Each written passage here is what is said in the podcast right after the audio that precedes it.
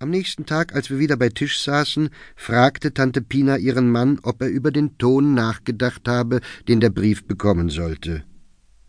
Jawohl, liebe Frau, sagte Onkel Toto in die unversehene Aufmerksamkeit der am Tisch Sitzenden hinein. Du musst so und so und so schreiben. Und schwieg. Inspiriert von den drei so und strahlend sprang Tante Pina auf, griff zu Feder und Papier, lief in ihr Zimmer und schloss sich dort ein. Der Satz wurde zum festen Bestandteil des Sprachgebrauchs in der Familie. Und wenn jemand von uns Rat bei den anderen suchte, um aus einer vertrackten Situation herauszufinden, war die erste im Chor gegebene Antwort unweigerlich Du musst das so und so und so machen.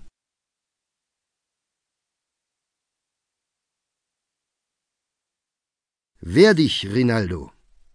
Dieser Satz gehört zu jenen wirklichen oder erfundenen Anekdoten, die man sich in der Welt der Puppenspieler, der Ritterpuppen und vor allem des Publikums erzählt, das vor langer Zeit eifrig ins Puppentheater ging. Die Episode soll sich in meinem Ort während einer Vorstellung des Kampfs zwischen Orlando und Rinaldo zugetragen haben, und zwar im Theater des Puppenspielermeisters Orazio. Irgendwann, während des heftigen, aber fairen Kampfs zwischen den beiden Paladinen, führte ein Unfall dazu, dass Rinaldos Schwert zerbrach und er Orlando völlig unbewaffnet gegenüberstand.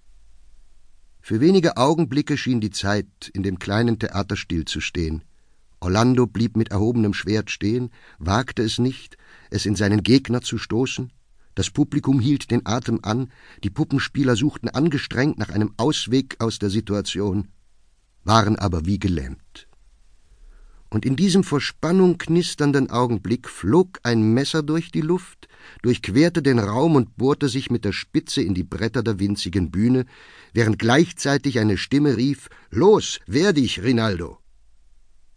Der, der das Messer geworfen hatte, war einer der stolzesten Anhänger Orlandos nicht Rinaldos, wie man hätte vermuten sollen. Er wollte Rinaldo mit einer Waffe versehen, damit man niemals sagen könne, Orlando habe aus niedrigen Beweggründen die missliche Lage seines Gegners ausgenutzt.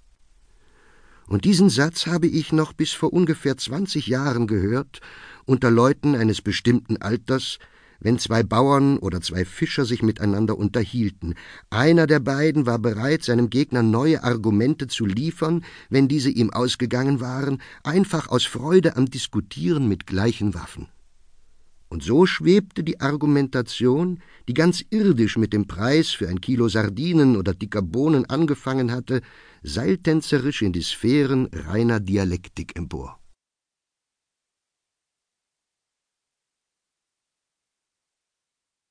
Eine Figur. Wenn man von jemandem sagt, er würde sich aminciari, bedeutet das im Sizilianischen, dass er sich auf eine Vorstellung versteift, die, vernünftig betrachtet, schwer zu stützen ist. Das Fest des heiligen Calogero berührt zuweilen während seines Verlaufs einsame Höhepunkte wirklichen Fanatismus. Es gibt sogar Menschen, die eigens aus Amerika anreisen, um an diesem Fest teilzunehmen. Zu beiden Seiten der Hauptstraße werden an den Festtagen zahlreiche Stände aufgestellt. Als ich Kind war, bot einer dieser Stände kleine Figuren des heiligen Calogero an. Sie waren aus Papiermaché oder Gips gefertigt. Einige von ihnen hatten an der Rückseite unten eine kleine Öffnung für eine Trillerpfeife. Einziger und unersetzbarer Eigentümer dieses Standes war Cosimo, der nicht nur ein gläubiger Anhänger des Heiligen war, sondern auch dessen hingebungsvoller Diener. Eines Abends, als das Fest in vollem Gang war, blieb Luzzo Agro an dem Stand stehen. Schön, diese Figuren, sagte er. Das sind keine Figuren, antwortete Cosimo. Ach nein? Nein. Ja, was sind sie dann? Heilige Caloggeros. Aber doch in Form einer Figur. Cosimo zog es vor, nicht darauf einzugehen, aber Lucio Agron war ein geborener Provokateur. Mit dem Finger zeigte er auf eine der kleinen Statuen. Wie teuer ist diese Figur? Das ist keine Figur, 50 Cent. Und die Figur hier, das ist keine Figur, eine Lira. Und die Figur da mit der Trillerpfeife, das ist keine Figur, zwei Lire. Und die große Figur da? Cosimo antwortete nichts. Er griff nach einem Knüppel.